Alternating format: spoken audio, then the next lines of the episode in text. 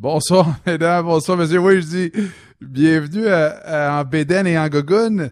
Euh, et c'est tout un privilège de vous retrouver ce soir. Mais j'ai appelé ça en Béden et en Gogun car c'est le titre de l'article de Jonathan Bernier, page 58 du Journal de Montréal aujourd'hui.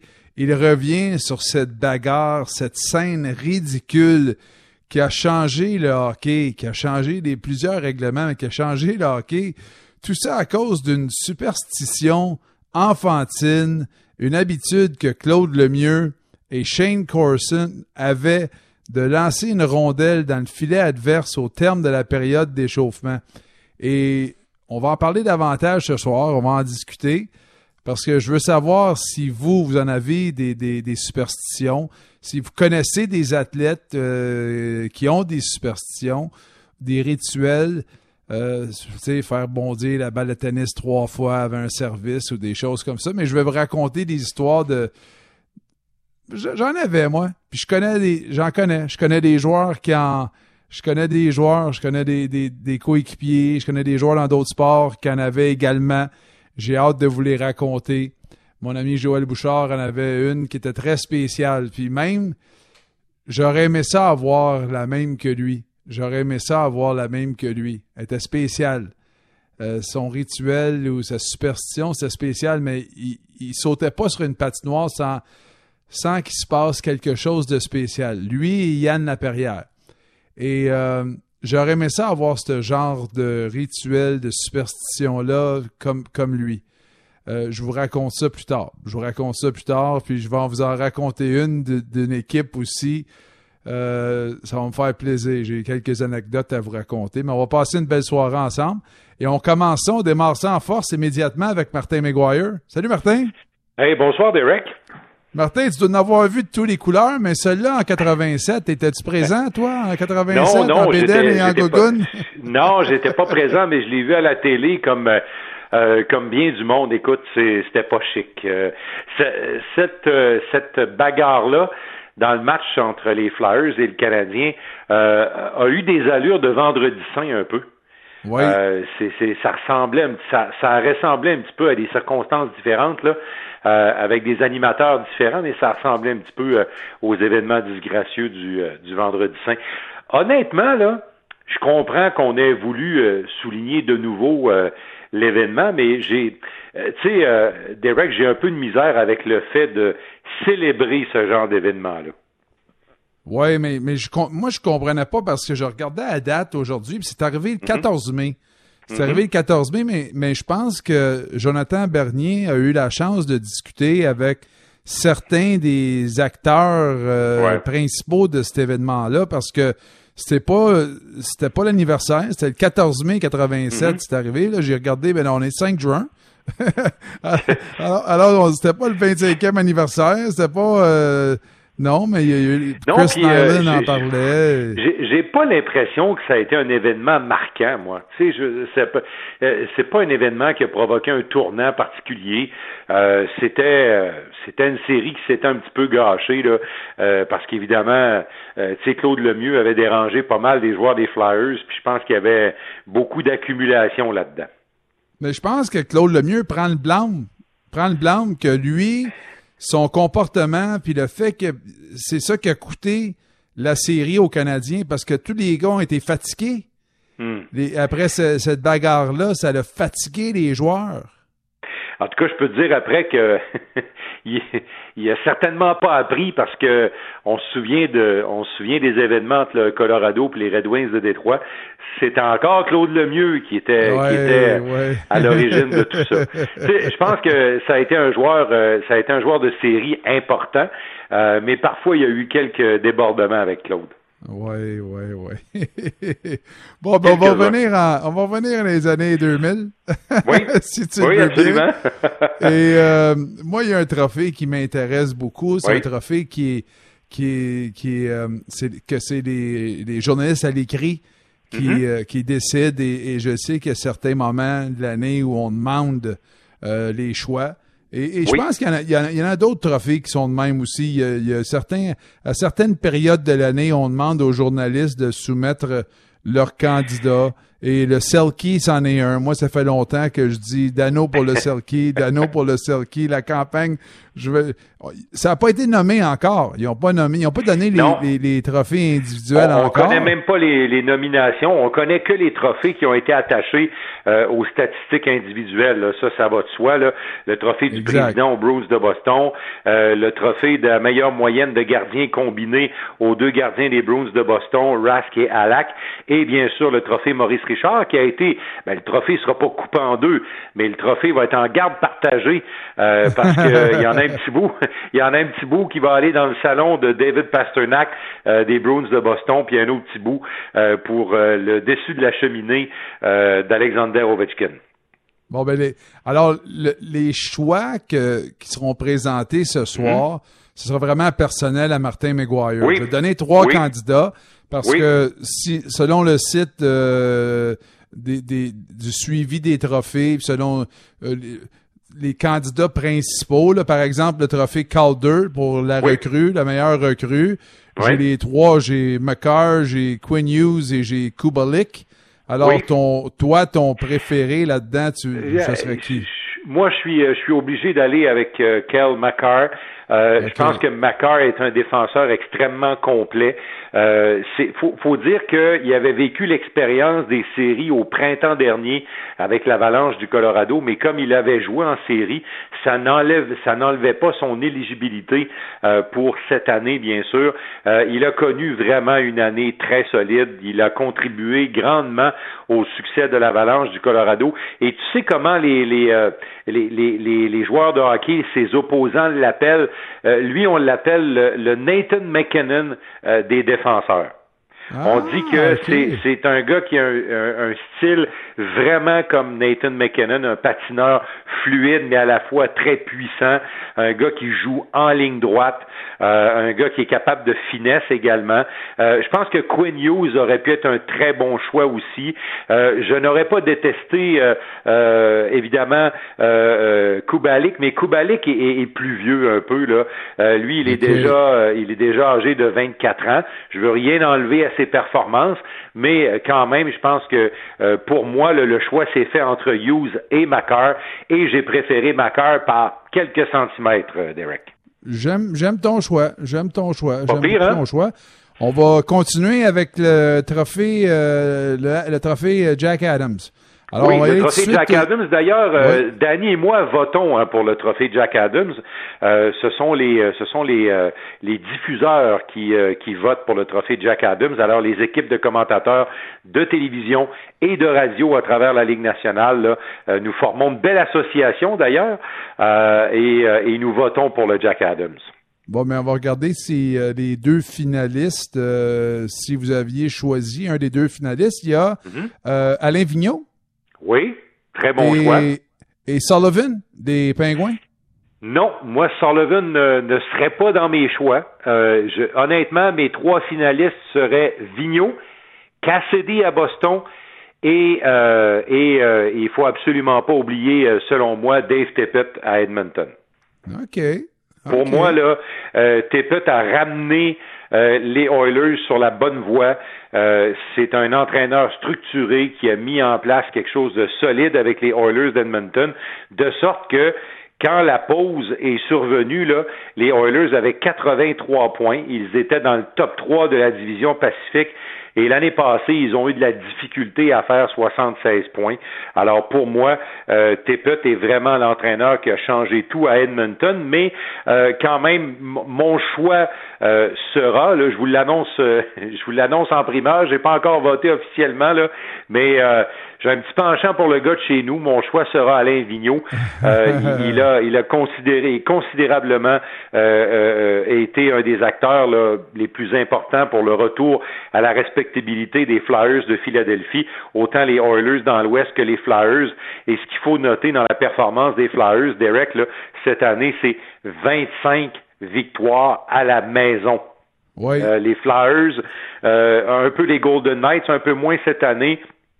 Les Blues à Saint-Louis et les Bruins à Boston, et les Bruins à Boston, oui, ont été les meilleures équipes à domicile et euh, c'est principalement le, fait que l'équipe d'Alain Vigneault a pu, euh, en quelque sorte, euh, refaire de l'amphithéâtre des Flyers un endroit intimidant pour l'adversaire. Là, quand je dis intimidant, là, oubliez les Broad Street Bullies, là, mais quand je parle d'intimidant, je parle de hockey. Là. C'est un endroit où c'était très difficile pour les équipes adverses de gagner. Chapeau à Alain Vigneault euh, pour le travail qu'il a fait à Philadelphie cette année. Depuis le, 8 janvier, 19 victoires contre 6 revers seulement pour les Flyers. Alors, il était bien bien parti depuis le mois de janvier, surtout eux autres, pour terminer la saison en force avant que toute l'action prenne fin. Oui, puis euh, ça va être une équipe à surveiller en série, euh, Derek. Eux, ils font partie du top 4 de la conférence de l'Est, là, euh, au pourcentage des points. dans leur division, ils étaient juste derrière les Capitals de Washington. Alors, eux vont jouer un tournoi à la ronde, là, pendant que les autres équipes, les positions, les positions 5 à 8, là, vont se vont se battre, c'est-à-dire les positions 8 à 12, pardon, vont se battre là, pour pour entrer dans la ronde des 16. Alors, les Flyers, eux, vont se positionner avec les Capitals, avec les Bruins de Boston et avec le Lightning de Tampa Bay pour la ronde suivante. Continuons, si tu veux bien, avec euh, le trophée du meilleur défenseur, le oh. trophée Norris. Je vais t'avouer que je vais t'avouer que j'ai cherché un petit peu pour celui-là. OK. OK. En fait, il y, a un candidat qui saute aux yeux. Oui. Mais, mais pour moi, c'est pas d'emblée mon candidat, mais je pense qu'il y a des statistiques qui font en sorte qu'on va être obligé de lui donner. OK. Est-ce que c'est un défenseur droitier qui joue à Washington? Exactement. je pense que euh, John Carlson, euh, non seulement il a dominé les défenseurs cette année, mais il a dominé les attaquants aussi avec les points qu'il a ramassés. Oui, 75 points. 75 points. Et euh, alors, les deux finalistes, c'est John Carlson oui. Euh, alors, Carlson, 75 points. Et mm-hmm. l'autre finaliste, euh, c'est euh, Roman Yossi. Roman Yossi des Prédateurs de Nashville. c'est une nomination méritée pour Roman Yossi. certainement que ma troisième nomination va à Victor Hedman. Moi, je suis un grand fan de Victor Hedman. Euh, Edmund peut changer un match presque à lui seul. Euh, vous devriez le voir quand il affronte le Canadien, comment il est dominant. Moi, je l'appelle, euh, je l'appelle la version 2020 de Larry Robinson, euh, Victor Hedman. C'est vraiment, c'est vraiment une de mes préférés. Mais je pense que John Carlson, qui selon moi est un peu moins complet que Edmund ou même Yossi, mais ses statistiques offensives font en sorte qu'on ne peut euh, on ne peut l'écarter, on ne peut l'oublier euh, pour euh, pour le prestigieux trophée Norris cette année, Derek. Il a suivi son ami Ovechkin un peu. Il s'est pas tenu bien ben loin, je pense. en fait, euh, quand euh, quand les Capitals sont en avantage numérique, euh, tu as John Carson sur la ligne bleue, puis tu as Ovechkin au cercle, souvent à la droite du gardien de but adverse. Là. lui, il attend. Il attend, puis quand la rondelle arrive, il tire des bombes, puis il n'y a pas beaucoup de gardiens de but qui sont capables de les arrêter. Exact, exact. On continue maintenant. Prochain trophée qu'on va remettre virtuellement. Oui. Et euh, attends une minute, je suis rendu à quel. Ah, c'est euh, maintenant, c'est l'heure du trophée Hart. Oui, alors le, joueur le plus utile. Oui, le joueur le plus utile à son à son équipe. Et j'ai trois joueurs, trois finalistes. Oui. Sûrement deviner au moins deux. Mm-hmm. Facilement. Alors, euh, Drysidle. Absolument. Drysidle, c'en est un. Oui. J'ai également euh, McKinnon et Pasternak. Exactement. Tu as trois finalistes euh, solides. Euh, Pasternak, on le sait, euh, partage le Maurice Richard avec Alexander Ovechkin. Pasternak est plus qu'un compteur de buts. C'est un excellent euh, fabricant de jeu. C'est un, c'est un joueur responsable sur la patinoire. Euh, il n'a pas le choix d'être responsable. Il évolue avec Patrice Bergeron. Alors, tu sais, euh, vraiment, c'est un, c'est un joueur très intéressant. Nathan McKinnon est l'âme de l'Avalanche du Colorado. C'est un peu le Sidney Crosby de la conférence de l'Ouest.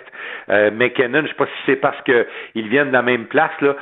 D'ailleurs, je me suis toujours demandé ce qu'il y avait dans l'eau, ce qu'il y avait dans ce qu'il y avait dans, le, dans les robinets de cette ville-là pour qu'il mm. puisse avoir fait deux joueurs aussi formidables. Mais euh, McKinnon est, est, un gars qui joue à la Crosby, un gars intense, lui aussi un patineur puissant, un gars qui transporte son équipe sur ses épaules. Mais le gagnant, euh, c'est un incontournable cette année, c'est Leon Dreisaitl, le coéquipier de Connor McDavid. en fait, le trophée Hart, ça a été souvent le trophée Crosby, ça a été à quelques reprises le trophée McDavid, mais je pense que cette année, Leon Dreisaitl a littéralement volé le trophée à son coéquipier McDavid. 110 points, euh, Derek, à la, à la suspension des activités euh, après 71 matchs. C'est vraiment phénoménal. 43 buts quand il marque, Derek, quand il marque un but, les Oilers, 24 victoires, 5 défaites en temps régulier et seulement 2 défaites en prolongation quand Leon Dreisaitl s'inscrit au pointage. Ça veut tout dire. C'est fort. Ça, c'est et voilà pourquoi que tu serais considéré comme un des joueurs les plus utiles à ton équipe. Absolument, absolument. Puis, euh, il joue au centre, il joue à l'aile. Euh, quand euh, on peut le jumeler à McDavid, euh, on peut l'envoyer sur un autre trio. c'est aussi un joueur qui, qui non seulement fait des points, mais c'est un gars qui, avec Dave Tippett, a poli aussi son jeu défensif, c'est-à-dire que quand l'adversaire a la rondelle, euh, il, il, tente pas de faire des choses trop risquées pour mettre son équipe dans le trouble. Alors, en dépit du fait qu'il est allé chercher plus de 100 points, il a été euh, un contributeur important aussi pour les Oilers dans d'autres départements. Vraiment, c'est son année.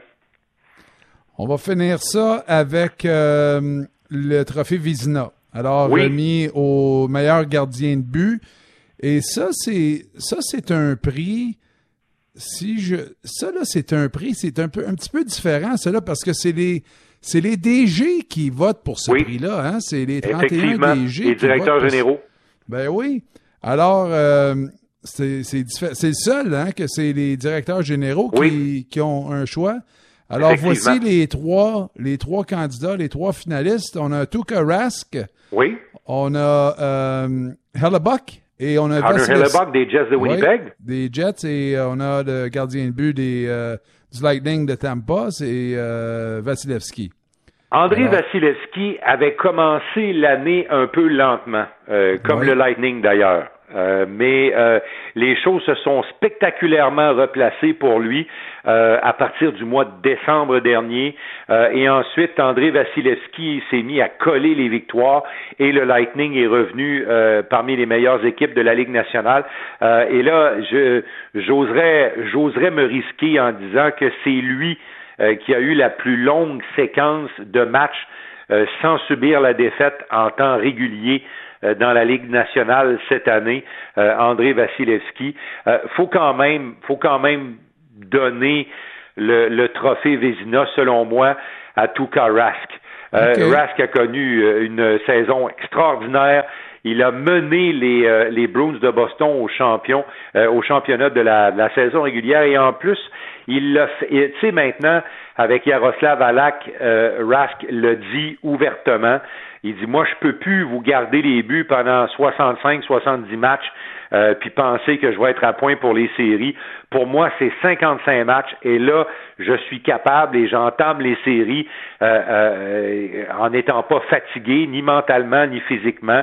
C'est pas, c'est pas un très gros bonhomme, Tuka Rask. Hein? Il est assez grand, mais il est pas très costaud, contrairement à, Price ou à Hellebuck ou même, ou même Vasilevski. Vasilevski est assez costaud. Alors, tu sais, euh, il a besoin de quelques jours de congé et ça a été tellement bénéfique d'avoir Alak autour de lui. Chapeau, euh, Tuka Rask a été régulier du début à la fin avec les Bruins cette saison. Excellent, ça. J'ai eu euh, beaucoup de plaisir à faire ça avec toi, Martin. Hey, tu donnes pas de trophée Selkie? Ben, c'est ça, je m'en, je, m'en allais dire. je m'en allais te poser la question si toi, parce que je pense que c'est seulement les journalistes à l'écrit qui ont un vote pour le Selkie. T'as pas de vote pour le Selkie. Non, moi, je, je, ne, je vote que pour le Jack Adams, l'entraîneur de l'année. OK. Moi, j'ai pas de vote pour le Circuit parce que mon choix Toi, est déjà choisi. Oui, oui, mais, la, campagne, ça fait déjà un bout que je la roule, ma campagne pour pour le Circuit. Mais euh, toi, du haut de la, la passerelle et tu suis l'équipe. Et, le Selkie, on peut l'appeler le trophée Patrice Bergeron. Ah, absolument, absolument. Et, je pense que Patrice est encore en nomination, mais pour moi, cette année, il n'est pas le gagnant. Euh, je, je, Patrice a été blessé cette année et c'est peut-être la seule raison euh, pour laquelle euh, il, il est pas, mais il est, il est dans les finalistes pour moi, mais il ne serait pas le gagnant. J'ai également choisi O'Reilly à Saint-Louis. On le voit pas souvent. Mais euh, écoute, c'est un incontournable euh, au niveau du, du différentiel. Il est encore un des meilleurs joueurs de la Ligue nationale dans le cercle des mises en jeu. Il fait tellement de choses importantes pour les Blues de Saint-Louis. Imaginez que les Sables de Buffalo l'ont presque chassé à coups de pied au derrière de leur ville pour le laisser partir à Saint-Louis et on a su la suite de des événements. Mais mon choix cette année, euh, c'est un gars de chez nous et euh, c'est pleinement mérité, c'est Sean Couturier. Euh, pour moi, Couturier est le, est, le meneur pour le Selkie. Euh, il a quand même marqué 22 buts, euh, Derek, 59 points, Sean Couturier. Il marque des buts qui font la différence pour les Flyers de Philadelphie. Il est le, il est le meilleur au chapitre des mises en jeu dans cette équipe-là. Il joue en avantage, il joue en désavantage numérique, il joue contre les meilleures lignes adverses. Il s'en est tiré avec un différentiel de plus 21. Et on a parlé d'Alain Vigneault et de son travail, puis de, du fait qu'à domicile, les Flyers ont été très forts cette année. Moi, je pense que Sean Couturier euh, est maintenant, il, a, il a chez les Flyers l'impact que Patrice Bergeron a chez les Bruins. Es-tu certain de ce choix-là, toi? Es-tu certain qu'il n'y en a pas un autre? Il n'y a pas un autre numéro 24 là, du, du Canadien, là? Il n'y a pas un autre Philippe Dano, le genre, là? non, j'adore Philippe Dano. J'adore Philippe Dano, sérieusement. C'est, c'est un gars qui est très utile aux Canadiens de Montréal. Quand, euh, quand les, les rondes de qualification là, contre les Pingouins vont commencer, euh, je pense que si, euh, si, si Dano est pas à son meilleur contre Sidney Crosby, le Canadien n'aura pas beaucoup de chance. Euh, tu sais, on parle beaucoup de Price, mais je pense que c'est beaucoup dans les mains aussi, entre autres, euh, du premier trio, mais du gars qui pivote le premier trio, Philippe Dano. Mais honnêtement, en toute objectivité, euh, Derek, même si j'apprécie et je respecte énormément Philippe Dano et que je pense qu'il va être encore meilleur parce que d'après moi, il y, a, encore place à amélioration pour lui. C'est pas un vieux joueur. Honnêtement, je pense que Sean Couturier, pour moi en tout cas, est dans une classe à part pour le CLK cette année. OK. OK. Là, je te déçois un peu, je le sais, mais, mais bon. J'ai parlé, avec, parlé avec ma tête, euh, Derek, euh, sur ces choix-là, plus qu'avec mon cœur. Je comprends. Et c'est pour ça que tu es un professionnel. Moi, Philippe, euh, il a quand même, il a quand même fait tellement de bonnes choses pour cette équipe-là cette année. Absolument. En plus, les, les, les, rondelles dans le visage, perdre des dents. Euh, il, a, il, a, gagné de, de, de, des grandes mises en jeu. On, se rappelle, au début de l'année, quand même quand l'équipe en perdait huit de suite, Philippe, euh, mm-hmm. il avait un bon différentiel. Il faisait beaucoup de bonnes choses pour une équipe ordinaire. Et euh, pour moi, c'était pas à négliger, mais le, le, plus que je parlais avec les collègues à l'écrit, parce que j'avais ma campagne, ma propre campagne à l'interne, les autres me disaient non, moi, la, mi-saison, non, j'avais pas Philippe dans mon top 3, j'avais pas Philippe dans mon top 4. Puis un coup que je leur renversais leur assiette de souper sur eux autres, puis je disais que je leur disais, vous êtes morts pour moi.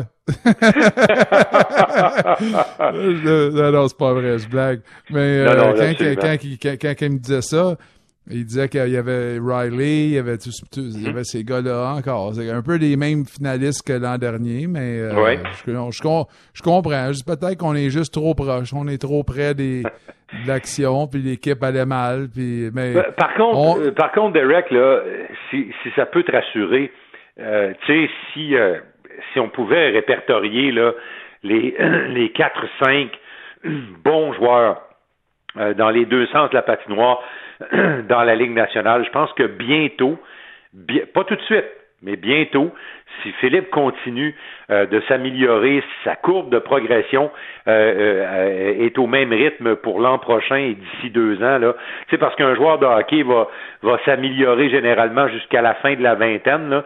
c'est un peu ce qui arrive avec Ryan O'Reilly, d'ailleurs, avec les, les Blues de Saint-Louis. Il a vraiment atteint son summum quand il est arrivé avec les Blues, les Blues, puis il est déjà à la, à la fin de la vingtaine. Alors, un peu comme Philippe, là, qui s'en va vers l'autonomie, c'est l'âge où les, euh, les joueurs de hockey arrivent à leur prime en bon québécois. Et je pense que Philippe va, va vraiment se, se placer dans cette catégorie-là, des très bons attaquants défensifs de la Ligue, euh, attaquant dans les deux sens de la patinoire, s'il continue cette fameuse courbe de progression. T'es bien gentil. Merci beaucoup, Martin. T'as bien le fun. C'est un grand plaisir, Derek. Merci. Bonne émission. on, se laisse là-dessus, mais euh, Martin, t'es Écoute, ben, euh, es-tu certain? Euh, es-tu certain de tes choix, euh, Martin? j'ai une petite offre à te faire pour Philippe Dano. J'ai une petite offre. Je vais, je vais y penser. Je vais y penser. Sais-tu, plus, plus tu me parles de Philippe Dano, puis plus il est bon. ah, t'as tout compris maintenant. Merci beaucoup. Une petite offre que tu ne peux pas refuser, Martin. Non, non, je ne peux pas le refuser, celle-là.